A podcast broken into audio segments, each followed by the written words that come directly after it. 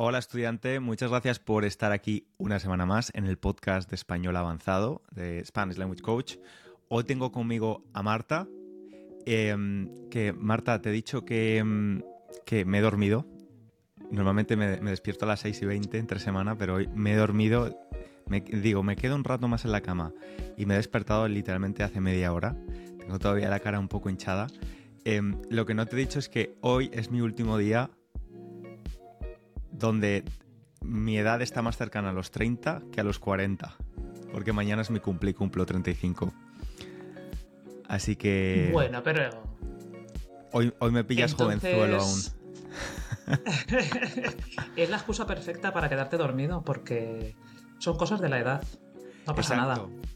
Exacto. Quería ser un poco, un poco rebelde. Todavía soy casi más treintañero. Eh, Estudiante, antes de que se me olvide, recuerda que puedes em, descargar la transcripción, leer la transcripción del episodio y también la guía de vocabulario con todas esas palabrejas y expresiones que quizás no conozcas. Las vas a poder leer antes de escuchar el episodio y, em, entendernos mejor. Bien, Marta, ¿puedes hacer una pequeña presentación de quién eres para que te, te conozcan un poco más los estudiantes? Sí, claro. Pues mi nombre es Marta, como, como bien has dicho. Eh, soy profesora de español para extranjeros. Y em, pues tengo una página web que se llama SpanishFlowSchool.com. Y pues me dedico a enseñar. Mi nicho son eh, personas que están expatriadas en España o que tienen pareja española, que no viven en España, pero que tienen pareja española, parejas bilingües. Muy bien. Porque yo he vivido durante 10 años en, Bristol, en Inglaterra, y allí eh, muchos de mis alumnos eh, se apuntaban a mis clases por esa razón, porque se habían echado una pareja española, un novio o una novia española, y necesitaban aprender español para poder hablar con su familia política. Y me encantaba darles clases a ellos, era muy, muy divertido. Y ahora que me he pasado al mundo online, he querido mantener ese público. Sí, sí, sí. Es verdad que es importante, ¿no? Poder comunicarse con tu familia política. Tener la oportunidad de al menos. Sí, sí, sí, sí.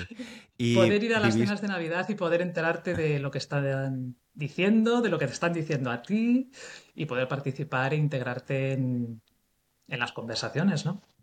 Sí, sí, sí, es verdad. Y bueno, em, toda mi familia política es británica. Em, y cuando los conocí hace ya casi ocho años, pues obviamente ya entendía inglés, ya tenía un nivel avanzado de inglés, pero es verdad que no es solo, ya no, es mucho más del idioma, es también conocer un poco la, comunicación interna, las cosas que son habituales en la familia, lo que no es habitual, las tradiciones, ¿no? lo que se puede hacer, lo que no se puede hacer, lo que se puede decir, lo que no se puede decir. Cada familia es, como un, un una pequeña nación, ¿no? Con usos y costumbres diferentes. Así es, sí. Yo también, durante mi estancia en Bristol, eh, tuve un, un novio inglés al, los primeros años que viví allí, casualmente, no fue porque me dijera todo el mundo, no, la mejor manera de aprender inglés súper rápido es eh, tener un sleeping dictionary, dormir con el diccionario. Nunca había escuchado esa expresión. sí, sí, ahí me lo decían todo el rato. Y, y era muy curioso, no sé si te ha pasado a ti que a mí me parecía como un choque cultural grande, que era como eh, después de las comidas familiares, es como que todo el mundo de repente cogía su periódico muy gigante y todo el mundo se ponía a leer su periódico. Y para mí, claro, en España está la típica sobremesa en la que tú acabas de comer, las charlas continúan, todo el mundo sigue charlando, comiendo o, no sé, café, licor. Sí. y ayer era como la comida se ha terminado y cada uno coge su periódico y era como, qué hago? ¿Cojo también un periódico? ¿Con quién hablo? Sí, porque mucha gente compra. eso? No, no. Eh, mi familia política no lee el periódico mm, físico, no compra el periódico, pero sí que tienen suscripciones a, a diferentes periódicos eh, y, son muy de leer las noticias, pero normalmente sí que hay como sobremesa. Por ejemplo, esta Navidad que he estado, esta Navidad no, para Nochevieja he estado allí y em, después de comer y después de cenar, pues sí que nos quedábamos charlando, tomando un té o jugando a juegos de, sobremesa. Así que el ambiente es bastante, bastante familiar. Sabes Creo jugar que al... ¿Sabes jugar al backgammon? Ay, me suena. ¿Eso qué es? ¿Eso es lo de las letras? No, es un juego que se van colocando así como fichitas redondas el tablero tiene forma así como de triángulos, tiene triángulos dibujados. No lo recuerdo muy bien porque de esto hace ya bastantes años, pero allí en, la casa de mi exnovio sí que era algo muy habitual jugar a eso.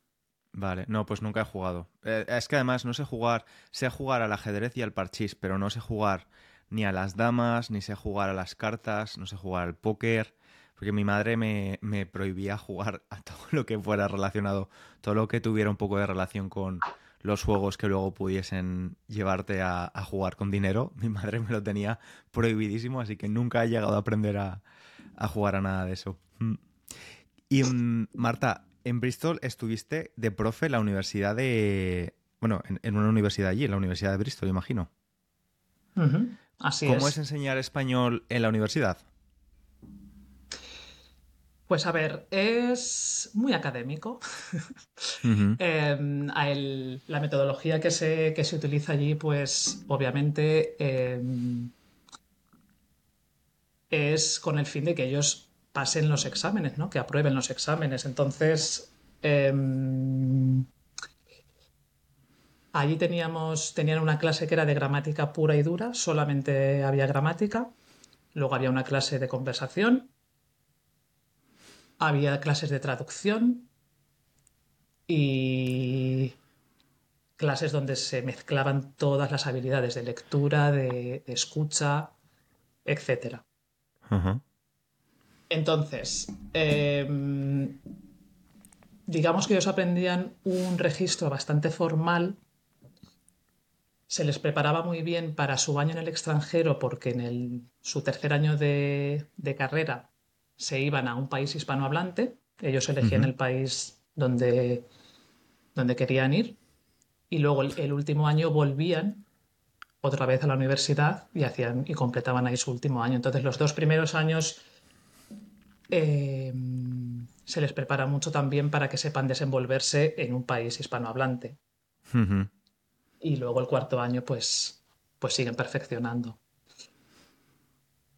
Entonces, eh, son estudiantes que sí, están motivados, la gran mayoría, otros no. Otros se apuntan a español ¿Eran estudiantes de filología hispánica o de qué grado? Sí. Ellos allí pueden mezclar. Ellos pueden elegir español y derecho, o español e historia. Entonces, muchos de ellos combinaban las dos, las dos carreras.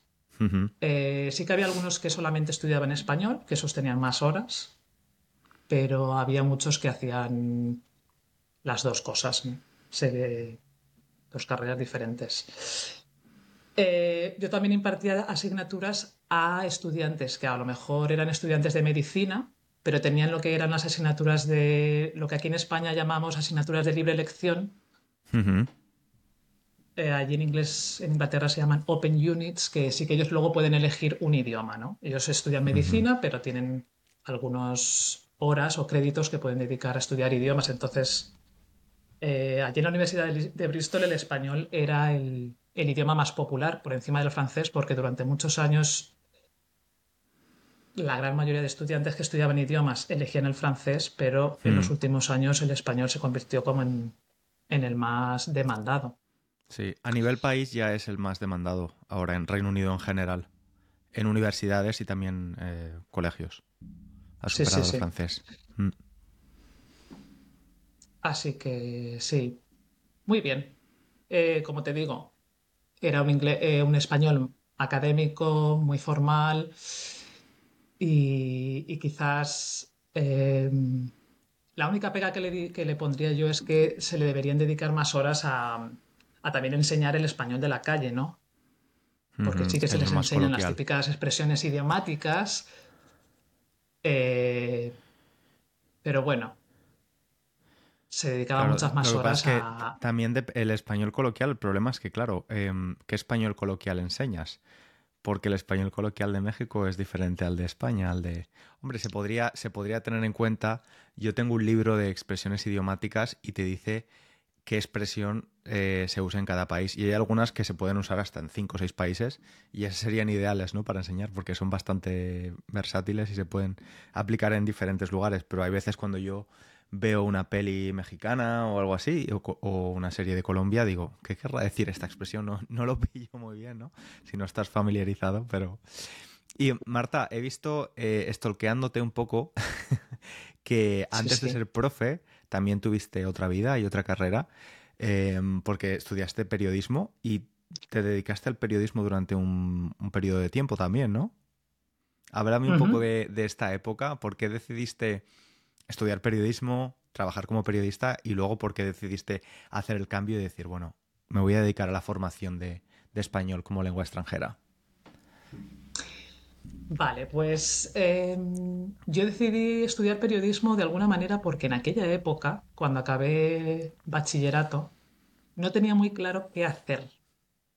Sé que no me, sabía que no me gustaban las ciencias, pero me gustaba un poco la psicología, el periodismo, escribir, la radio, me gustaba mucho también. Em, pero no lo tenía del todo claro. El caso es que decidí periodismo porque luego mirando el programa dije, bueno, aquí hay un popurrí de asignaturas que me vienen todas muy bien, porque ahí se estudiaba mucha historia, sociología, filología, eh, bueno, mogollón de materias y dije, bueno, pues aquí me Todo meto, esto me, a ver qué tal. Sí. Y, y genial, la verdad que muy bien. Estudié en Madrid, en la Universidad Complutense. Y bueno, he de decir que durante la carrera tampoco es que se aprenda muchas cosas así. Eh, es como que aprendes un poco de cada materia, pero nada en profundidad, ¿no? La Universidad Complutense es una de las más prestigiosas, ¿no? Para periodismo en España. Sí, Sí, sí, vale. de hecho la, la nota de corte para entrar ahí en periodismo en aquella época era bastante alta.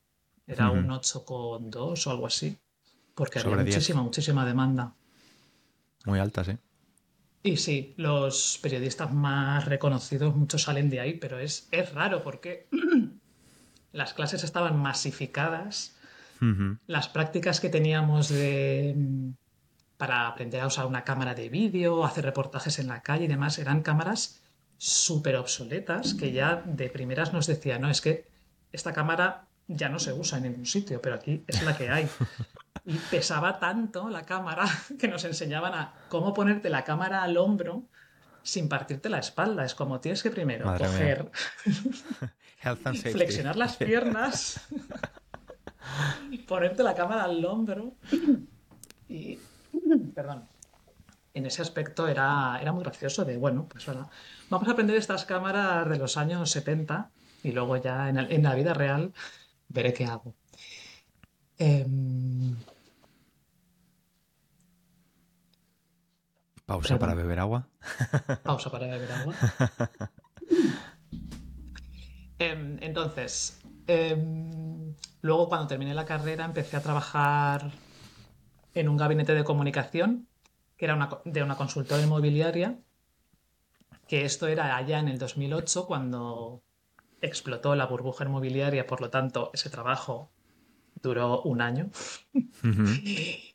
Y luego empecé a trabajar en un periódico digital donde ahí sí que ya aprendí lo que era el oficio más en sí. Ujú. Y aprendí a ir a ruedar de prensa, grabar, editar, escribir noticias.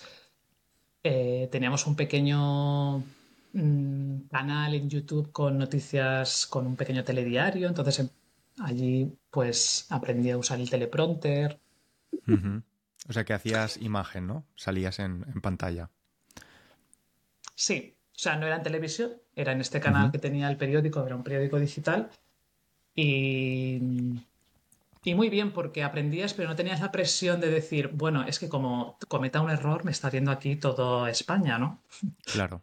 Es como que la audiencia Sí, sí. era más pequeña, entonces no tenías esa presión de, no la puedo cagar, ¿no? Sí, que es bastante común. En España de vez en cuando siempre algún reportero o reportera se pone, se pone muy nerviosos, ¿no? Y de repente salen de, plano porque dicen, ah, me he equivocado y se van, ¿no? Se, bloquean y se van y, a lo mejor pues eso, están en un, en un telediario nacional que lo están viendo más de un millón de personas.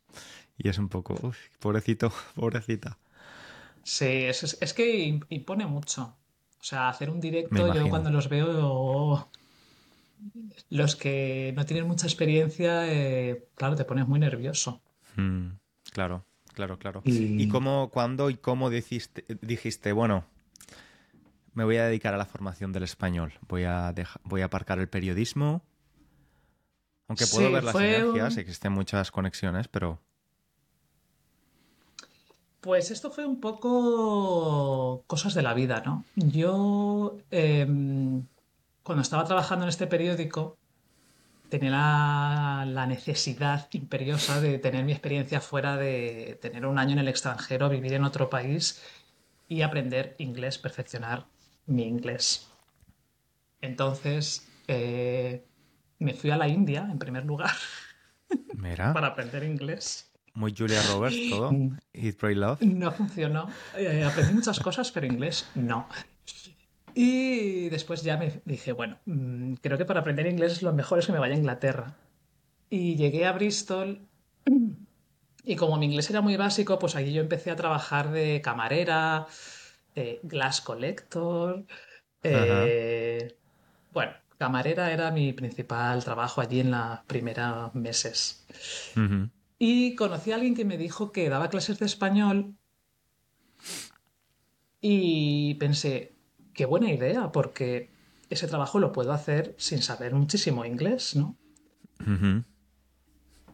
Y además es algo que lo puedes hacer mientras viajas, puedes estar en España, puedes estar en Inglaterra, lo puedes hacer online. Y bueno, me pareció una idea muy atractiva y además a mí siempre me ha gustado mucho eh, cuando era pequeña me gustaba mucho lo del análisis sintáctico de las oraciones, el sujeto, el predicado, no sé qué, tenía eso que todo el mundo odia. Sí, sí, totalmente. Y bueno, decidí formarme en esto, hice el máster para, para, para formarme como profesora de español mientras trabajaba de camarera. En mis ratos libres era un máster que hice online. Y y encontré trabajo en la Universidad de Bristol súper rápido. Entonces tuve esa suerte. Hice unas prácticas, hice algunos voluntariados en, Marruecos y tal para coger así un poco de, prácticas, de experiencia. Y sí.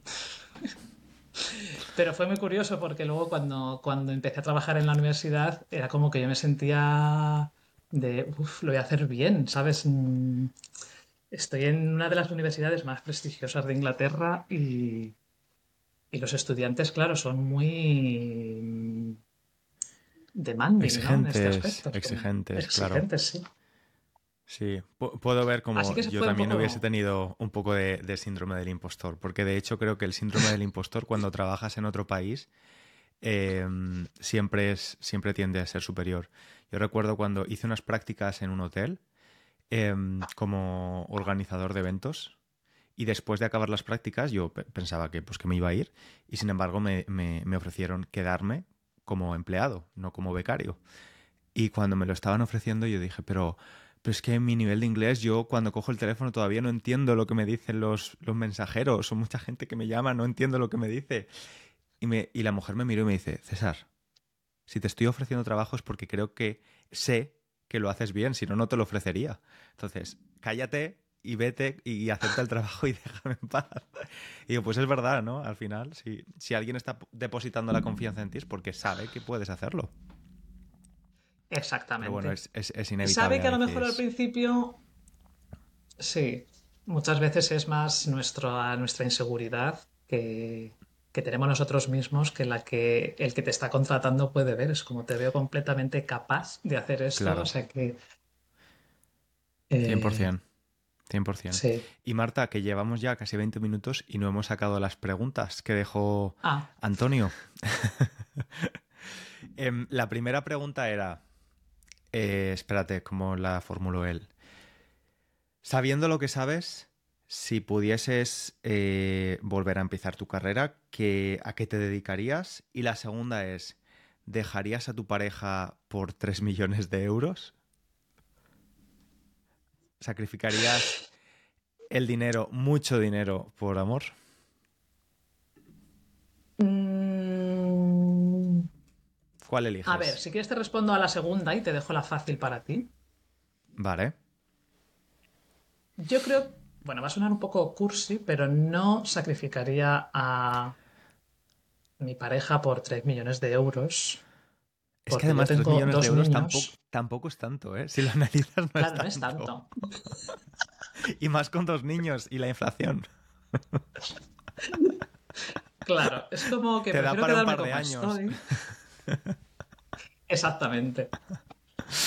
Prefiero seguir como estoy con mis clases y así. que tener 3 millones de euros y estar sola y no saber ni, ni dónde gastarme ese dinero. Em, así que eso sería mi respuesta. O, Vale, o lo que se no. puede hacer es dejar el amor temporalmente, coger los 3 millones de euros Sí. y luego intentar reconquistarle, ¿no? Sería también una buena estrategia. Muy buena, sí, sí, sí. Em, la pregunta de qué haría si no. O sea, si, si supiera lo que sé. Es que es una pregunta complicada, porque claro, si supiera lo que sé. O sea, para empezar, he tenido trabajos que no me han gustado muchísimo, pero es que en todos he aprendido, he aprendido algo. Empecé a trabajar con 15 años, hace 20 años ya, eh, de camarero, ¿no? Em, hasta los 18 trabajé de camarero, luego trabajé de dependiente. El trabajo de camarero no me gustaba especialmente porque soy muy patoso y, y me sentía muy inseguro llevando los platos a la mesa. De hecho, alguna vez he tirado algún plato encima de, un cliente. Em, pero sí que es verdad que aprendí mucho, pues yo era súper tímido, súper introvertido, entonces me ayudó mucho con la interacción social, de, de forzarme a sonreír, a- a ser amable, a, a lidiar con personas de todo tipo, personas que están un poco borrachas, personas que son un poco mal educadas, ¿no? Entonces me, me ayudó mucho con, con esas habilidades sociales. Eh, luego trabajando de dependiente, pues también aprendí mucho de comportamiento del consumidor, de porque trabajaba vendiendo teléfonos móviles, aprendí cómo funcionaba la industria de la telefonía móvil en esos años, aprendí de tecnología. Em, era, era para una empresa británica, pero, pero en España, The Phone House. Entonces, todos los trabajos, independientemente de si me han gustado mucho o poco, me han llevado donde estoy. Y donde estoy ahora me gusta mucho. Antes de, de empezar a grabar te hablaba de que esto, que yo lo considero como un videojuego, que esto nunca acaba y siempre cuando superas una fase hay otra y hay otra y hay otra, que por una parte está bien porque porque te mantiene motivado, ¿no? Pero por otra es un poco como, bueno, esto va me voy a sentir eh, satisfecho del todo alguna vez. Y creo que la respuesta a veces es no, pero es que a lo mejor de eso va la vida, ¿no? De, de continuar, de tener aspiraciones, de continuar progresando. Y es que de verdad me gusta lo que hago. De verdad me gusta lo que hago. Igual con lo que ya sé, hubiese tomado atajos para llegar antes. eh, pero no sé, es que incluso cosas que, que puedes pensar, ¡buah, qué locura hacer esto! Como por ejemplo, para, para conseguir el trabajo en The Phone House, la tienda de teléfonos móviles, yo me fui del examen, el examen de selectividad, que es el, el examen de, de acceso a la universidad. La entrevista era, para este trabajo, era a las 5 de la tarde. Y yo tenía un examen de matemáticas de 3 a 5, o de, o de 4 a 6 o algo así. Bueno, me fui a mitad del examen. Dije, bueno, pues hago el examen en una hora en lugar de dos. Imagínate qué locura. Hago el examen en una hora en lugar de dos y así me da tiempo a hacer el examen y a ir a la entrevista. Obviamente, spoiler, suspendí el examen con un 2 sobre 10, cuando yo mi media en bachillerato era de un 8 en matemáticas. Y, mm, y fui a la entrevista, llegué tarde a la entrevista. O sea, llegué tarde a la entrevista, lo cual no es maravilloso. Llegar tarde a una entrevista de trabajo que era grupal, además. Éramos, creo que era, había como 15 personas. Llegué tarde a la entrevista, llegué en vaqueros, que yo no lo sabía porque era mi primera entrevista, pero por lo visto una regla súper importante es no ir en vaqueros a una entrevista de trabajo. Pues llegué en vaqueros, con las habilidades sociales justas, con 18 añitos, pero me cogieron y ese trabajo fue súper importante en mi vida porque aprendí un montón. Y me permitió también ahorrar dinero para luego poder irme de Erasmus. Entonces, pues a veces es que es eso, aunque las decisiones también más locas te ayudan a, dar el salto, ¿no? Que sepas que yo también eh, he trabajado en The Phone House y he hecho no esa me entrevista digas. grupal. No me digas, qué fuerte. ¿En qué, en, qué ciudad trabajaste? En Madrid. Qué fuerte. Pues igual hemos coincidido en alguna formación. ¿Qué, ¿Qué, años trabajaste? Uf, yo estaba estudiando en la universidad, eh, pues ah, quizás 2005. Ah, vale. Yo soy muy mayor, ¿eh? yo... soy más mayor. Un poquito. Yo empecé en 2007, que es el primer, cuando empecé la universidad. Claro, yo es que yo solamente estuve haciendo la campaña de verano. Eh, ah, de julio y agosto, que es cuando necesitan refuerzos, porque para cubrir a la gente que se va de vacaciones y yo estuve ahí solamente un par de meses, porque yo igual, yo en la estudiaba y cuando estaba en la universidad estudiaba en los meses del curso y luego en los meses de verano pues siempre trabajaba de dependiente en algún sitio. Hmm. Y sí, sí, hice la campaña de verano en The Phone House. Sí. que igualmente yo... era muy mala vendedora, era terrible. O sea, además había un ranking, no sé si cuando tú trabajabas allí, que ponían el vendedor del mes, y había como quién lleva más ventas. Sí, sí, yo estaba en el rojo fluorescente, o sea, era como la última de la última. Ostras, ostras, ostras. Yo no vendía ni una carcasa. Porque es que me parecía que estaba como engañando a la gente. Era como, tienes que venderle el seguro del móvil y los accesorios. Y era como, pobre señor, él solo quiere venir a hacer una recarga a su móvil. En aquella época cuando había recargas en el móvil. Sí, sí, sí, es verdad. Es que además yo, yo, entré también para la campaña de Navidad, pero luego me quedé porque necesitaban gente y, me ofrecieron y me quedé. Eh, pero es que en esos años era una locura la telefonía móvil. Era una época donde la gente se cambiaba de móvil cada año. Y esa tienda en concreto, que tenía muchas ofertas, pues es que había turnos, la gente cogía un papelito con turnos porque había colas de dos horas, dos y tres horas para, poder, para que te atendiésemos, ¿no? Era, era una locura. Eh, y en cuanto a la venta, es verdad que como cualquier trabajo en ventas, te, te presionan muchísimo, hay mucha presión, hay rankings para que, para que se vea quién vende más, quién vende menos.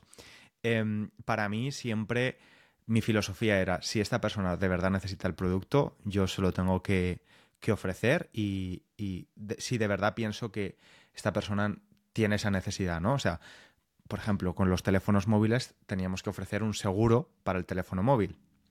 Si llegaba alguien y me decía que quería cambiarse el teléfono porque era albañil y se le había roto el teléfono y es que se le rompen todos los teléfonos, pues obviamente pensaba que era la persona ideal para tener un seguro del teléfono móvil porque probablemente lo iba a utilizar, ¿no? Eh, pero sí, había prácticas, no, no te hablo de The Phone House, en general en la telefonía móvil que yo escuchaba y pensaba, qué horror y qué engaño. Tipo, conocí a alguien que había trabajado en, en un call center llamando a gente para contratar internet en su casa. Y, y, esta mujer me contó que su encargada les obligaba a que a todo el mundo y especialmente a los abuelitos había que ponerles ADSL, Internet. Y claro, estas personas mayores ni siquiera tenían, ni, siquiera tenían ordenador. O sea, les engañaban, literalmente. Les, les, instalaban ahí el router que no necesitaban, porque no tenían ordenador, no tenían teléfono con... No tenían un smartphone. Te estoy hablando de hace 15 años. Entonces, esto me parece obviamente fuera de cualquier límite moral. Eh, pero sí, es a veces el mundo de, de la venta a veces funciona así, ¿no? Y, en, la telefonía móvil es, es, la, es la industria donde más reclamaciones existe en España, creo. O al menos era antes. Hay muchas. Porque hay mucho. mucha práctica poco moral. Sí. Mm. Allí cuando yo trabajaba en The Phone House lo que se hacía era que, por ejemplo, las recargas de móvil no tenían comisión. Entonces, si entraba algún señor mayor o señora mayor a hacer su recarga, le decían directamente, había vendedores que decían, no, es que eh, hoy no hay recargas. Es como que mm. ellos sabían muy bien qué cliente les iba a dejar comisión y qué cliente no les iba a dejar comisión. Es como que no voy a perder mi tiempo en hacerte una recarga cuando este que está aquí detrás viene a comprarme algo con lo que voy a ganar mucho más dinero. Y había ese tipo de pues práctica ahí que era, era muy agresivo. Sí, pues fíjate, en Valencia era todo lo contrario. Lo que hacíamos era que cada 10 minutos decíamos, alguien está esperando para una recarga para que no tuviese que esperar la cola a ser atendido. Mm. Dábamos prioridad a las recargas, hacíamos las recargas y luego la gente continuaba. Porque claro, estar con un cliente en telefonía móvil suponía estar a lo mejor entre 30 minutos y una hora. Firmar los contratos. Imagino que ahora es todo mucho más rápido, pero antes era como había que imprimir contratos, sacar el teléfono, montar el teléfono, explicar todo. Y claro, te tirabas con un cliente una hora perfectamente. Sí, sí, pues mira qué casualidad, somos, bueno, tú eres conquense, yo soy mitad conquense, porque mi madre es de Cuenca, y los dos hemos trabajado en la misma empresa, haciendo la campaña de verano y yo un poco más. Sí, sí, tenemos muchas cosas en común, ¿eh? Sí, sí, sí. Sí, Cuenca, la, pobre, pobre olvidada Cuenca. Que muchas veces a mí me ha pasado que, la gente me, me pregunta, ¿de dónde eres? Y le digo, soy de Cuenca. Y es como, y la gente hace como un silencio de, ¿es un chiste? ¿Esto es cierto? Mucha gente se ríe porque lo ve como lo ve como absurdo. Es como, no, no, es que Cuenca existe, hay gente que vive allí. Sí. La, ciudad de Cuenca es preciosa, está muy cerca de Madrid. Hace un par de años nosotros fuimos a Madrid y luego cogimos un tren a Cuenca, creo que era. No, a Toledo, y luego de Toledo a Cuenca. Eh, pero sí, yo recomiendo a cualquier persona que vaya a Madrid que visite también Toledo y Cuenca. Las ciudades ya los pueblos, pues cada pueblo tendrá su encanto, pero las ciudades de Toledo y Cuenca son impresionantes. Pasar una noche en el parador de Cuenca. Mm. Sí, sí, Pues Marta, eh, ha sido un placer hablar contigo, se me ha hecho rápido. Sí, qué pena, ¿no? Sí. a mí también se me ha pasado muy rápido. Se me ha pasado volando. Dinos, porfa, dónde te pueden encontrar de nuevo. Eh, has mencionado antes tu web, si quieres tu, tu Instagram. ¿Y qué dos preguntas tienes para la próxima persona invitada? Vale, pues en Instagram me podrán encontrar en marta.spanish.teacher. Vale. Muy fácil Ponemos el link de todos modos en, la descripción. Estupendo. Y la web es www.spanishflowschool.com. Vale. Y, y ahí me podréis encontrar. Y las preguntas para el próximo invitado son, la primera, eh, si pudieras vivir en cualquier época histórica, ¿cuál elegirías? Y la segunda, si te dicen que el mundo se acaba en 24 horas, ¿qué harías? Vale. Esas son. Lo de, la, lo de la época histórica es porque a ti te hubiese gustado vivir alguna época histórica específica. Em, a mí me hubiera gustado vivir, bueno, yo digamos que nací en los 80, me hubiera gustado permanecer ahí un poco sin tanta tecnología como hay ahora. Es lo que podría decir. Ya épocas más pasadas, no. Pero estancarme un poco en la época donde no había tanta tanta digitalización, sí. Sí. Sí, sí, Digámoslo así. Antes también hemos estado hablando de esto y le he enseñado a Marta. Si, si, si estás viendo el episodio en, en, YouTube lo podrás ver. Yo tengo mi teléfono. Bueno, no te lo he enseñado lo que pone aquí, que pone What do I want to pay attention to? ¿A qué quiero prestar atención? Entonces, cuando, cuando descargo el teléfono, cuando desbloqueo el teléfono, lo primero que me aparece es eso. Y luego, cuando tengo aplicaciones como Instagram instaladas, lo abro y me salta esto, que es una aplicación que se llama OneSec y me dice, respira César. Entonces hago una respiración de un minuto antes de que se abra la aplicación y luego me dice, ¿de verdad quieres abrir Instagram, César? Y puedo elegir, pues sí, de verdad quiero, la verdad es que no. Y es una forma de... Es que en el primer episodio de este año del nivel intermedio fue sobre por qué es urgente recuperar la atención y hablaba un poco de esto, ¿no? De que cada vez se está reduciendo más la, nuestra capacidad de atención en parte por la tecnología, pero también por otras cosas. Y que, aunque tiene que, si queremos que esa revolución de la atención eh, se haga efectiva, tiene que ser a nivel colectivo, ¿vale? No puede ser solo a nivel individual, pero que bueno, que a nivel individual sí que podemos hacer cosas, ¿no? Y, y yo como profe me comprometí a eso, a intentar evitar hacer cosas clickbaity, basadas en la, engancharte, ¿no? En atraer la atención, sino hacer cosas, contenido un poquito más largo, contenido un poco que más sosegado, porque si no nos vamos a volver todos locos, Marta. No, vamos a volver muy locos, sí. Y, yo pienso que si ese contenido es interesante para la persona que lo está consumiendo, lo va a mirar. O sea, no mm. necesitas usar ese lenguaje agresivo, imágenes que te. transiciones locas. Es como si. A mí me pasa, yo si veo un vídeo largo y alguien me está explicando algo que me interesa, aunque me esté hablando muy despacito y no esté usando 200 transiciones por segundo, lo leo y lo miro. Y ahora es que, claro, nos metemos todos ahí en este lenguaje loco de que tienes que decir algo en tres segundos porque si no la gente no te escucha, no te mira. Sí. Yo creo que estamos a punto. Creo que la tendencia está a punto de revertirse. Yo ya empiezo a ver señales de esto, de creadores de contenido diciendo estoy harto de crear 10 vídeos a la semana de mala calidad, quiero volver a crear uno a la semana pero de muy buena calidad. Luego Mm, plataformas que un poco lideran estos cambios también están eh, tomando cambios, como TikTok ahora está promocionando los, los vídeos de duración larga en su plataforma. Entonces creo que quizás este año será el, año de, la, de, esa reversión, del cambio de tendencia. No sé, ya lo discutiremos en el futuro. Esperemos qué que pasa. Esperemos que sí. Creo que, es, creo que es más sano a nivel mental, desde luego, poder centrarnos en algo durante un periodo de tiempo un poquito más largo y no estar cambiando constantemente de foco, que es todo lo contrario a focalizarse y a prestar atención. Pues nada, Marta, em, que siempre me despido de, los invitados y luego me enrollo.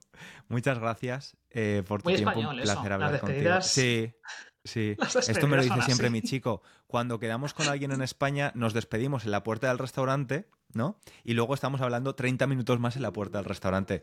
Y mi chico es como, pero si nos hemos despedido, vámonos ya, ¿no? Y yo, sí, sí, eso los ingleses lo llevan fatal. como, pero vamos a ver, ¿Podemos irnos ya? Sí, sí, sí. Tiene, tiene sentido ¿eh? su, queja. Por eso muchos de ellos eh, lo que hacen es una, bomba de humo, es más efectiva. Bomba de humo, exacto, exactamente. Marta, un placer hablar contigo. Igualmente. Que vaya muy bien, un abrazo. Que vaya bien, hasta luego. Y a ti estudiante también, muchas gracias por escucharnos. Tienes ahí un montón de expresiones y palabrejas que habrás aprendido. Espero que, que te hayamos entretenido en estos minutos y yo te espero en el próximo episodio. Un abrazo grande.